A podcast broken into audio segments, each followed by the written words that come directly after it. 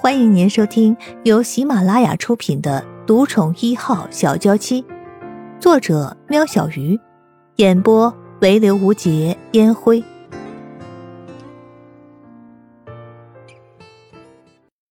第一百零六集，随意挑了张桌子坐下，整个一品轩大厅只有陆元浩和江淮两人。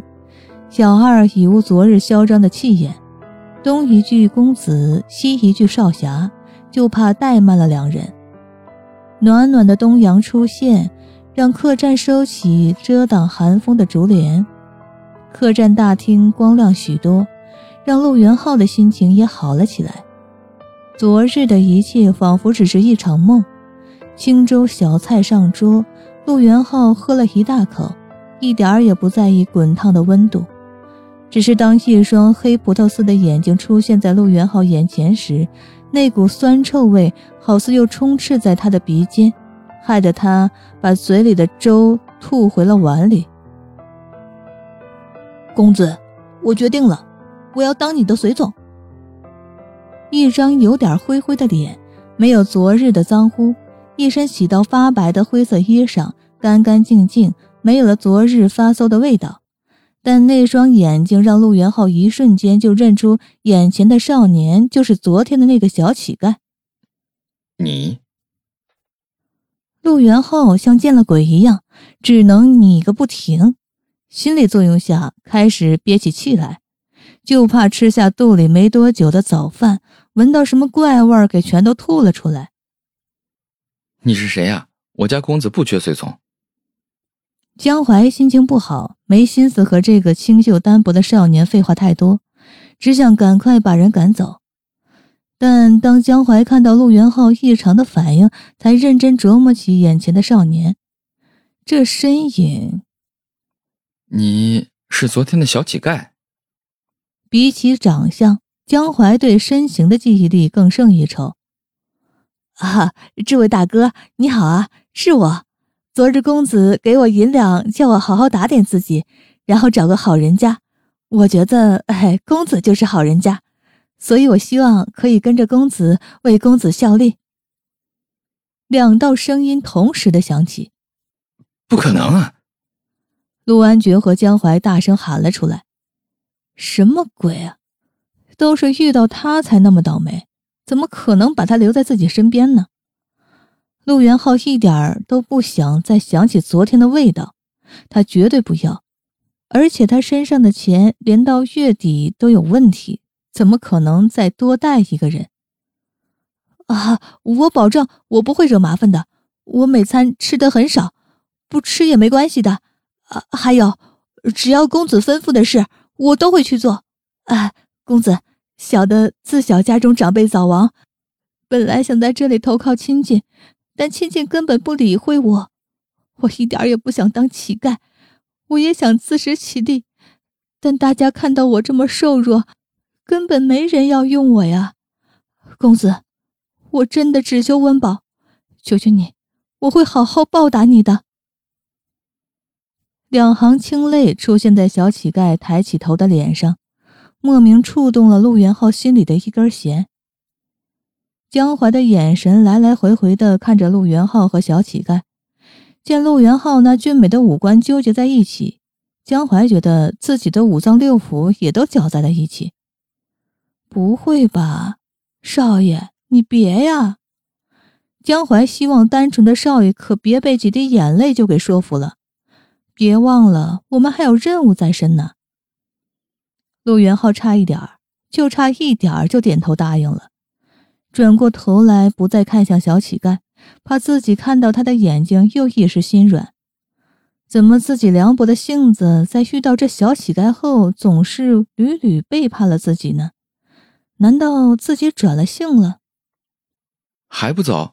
我家少爷的意思还看不出来吗？江淮看到陆元浩的反应，终于放下了一颗心。带着这弱不禁风的小乞丐行走江湖，又不是吃饱闲的。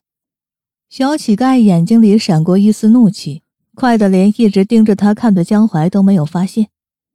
小乞丐嘴角一撇，豆大的泪珠一颗颗的滑下，站在陆元浩身边，静静的不说一句话。江淮站起身来，开口想赶走小乞丐，却被陆元浩一个眼神制止。随他吧。陆元浩嘴皮一掀，无声的话语落入江淮的眼里。江淮侧头看向小乞丐，闭上嘴，欣欣然的坐下。陆元浩和江淮静静的吃着早餐，虽然把小乞丐当成空气。但一个活生生的人就站在旁边，哀怨的看着他们，心里说有多别扭就有多别扭。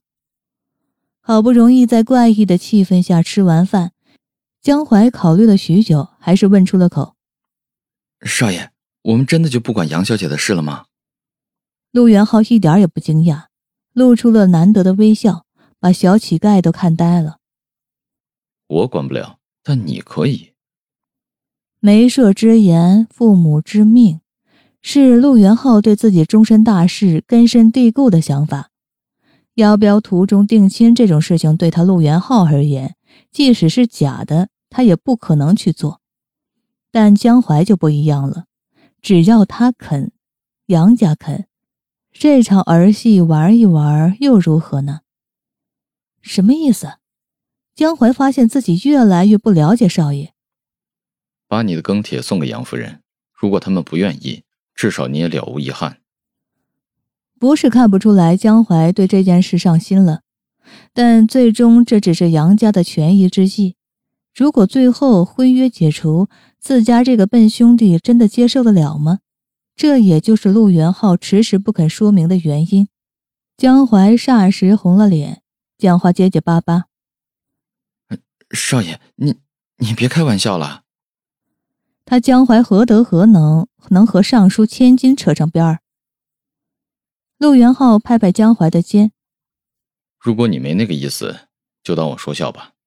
时候不早了，该启程了。多一事不如少一事。对这件事情，陆元浩本就不愿意掺和进去。既然江淮也不愿意，他自然不会多说什么。是少爷。江淮回头望向后方。看来没机会和杨小姐道别了。陆元浩和江淮两个人付了房钱，也没理会晾在旁边许久的小乞丐，便走出了一品轩。牵着马，江淮领着陆元浩在大街上晃了好几圈，怎么也没看到道观。直到江淮问了人，才知道隐城里没有任何的道观，倒是城外有个上百年的古寺。一直以来，不论是隐城的人还是过客。都会到这个寺庙里来参拜祈福，祈求平安。少爷，这城里找不着道士的影子，不过听说城外有个出云寺，香火鼎盛，不如我们去那儿看看。陆元浩点点头，眼角的余光看到不远处站着的灰色身影，眉间的褶皱显示出他的心情不好。江淮顺着陆元浩的视线看过去，也看到了那个清瘦的身影。难怪少爷要皱眉。少爷，真的不要我去赶走他？陆元浩摇摇头，他不知道自己怎么了。看到那个穿着单薄的小乞丐在冷风中打着哆嗦，他几乎冲动的想喊出声叫他过来，不过只是几乎，而他对自己有这样的想法感到困惑。才皱起了眉头。可恶！为了让自己看起来可怜一点，全身上下就这么一件灰色长衫。要不是从小身强体壮，加上一直用内力支撑，早就支撑不住了。偏偏这两个人一点恻隐之心都没有。哎，真是看走了眼了。小乞丐盛夏边走边在心里把陆元浩和江淮骂了个遍。尤其是陆元浩，长得人模人样的，昨天还给了他一些碎银子，今天怎么像是变了一个人，把他当成空气一样，连一眼都不看。这样他的计划要怎么才能继续下去呢？哎呀，不管了，为了知道到底是谁在幕后操作，这个任务绝不可能搞砸。他硬着头皮也要撑下去。盛夏用双手握着自己的身体，即便有内力。但一阵阵刮在脸上的寒风，盛夏也觉得有点吃不消。哎呀，好想念他那保暖的狐裘啊！太阳升到头顶上，稍微带走了一点寒意，但对盛夏的影响来说并不大，因为现在困扰着他的不是冷，而是饿。听众朋友，本集已播讲完毕，下集更精彩哦！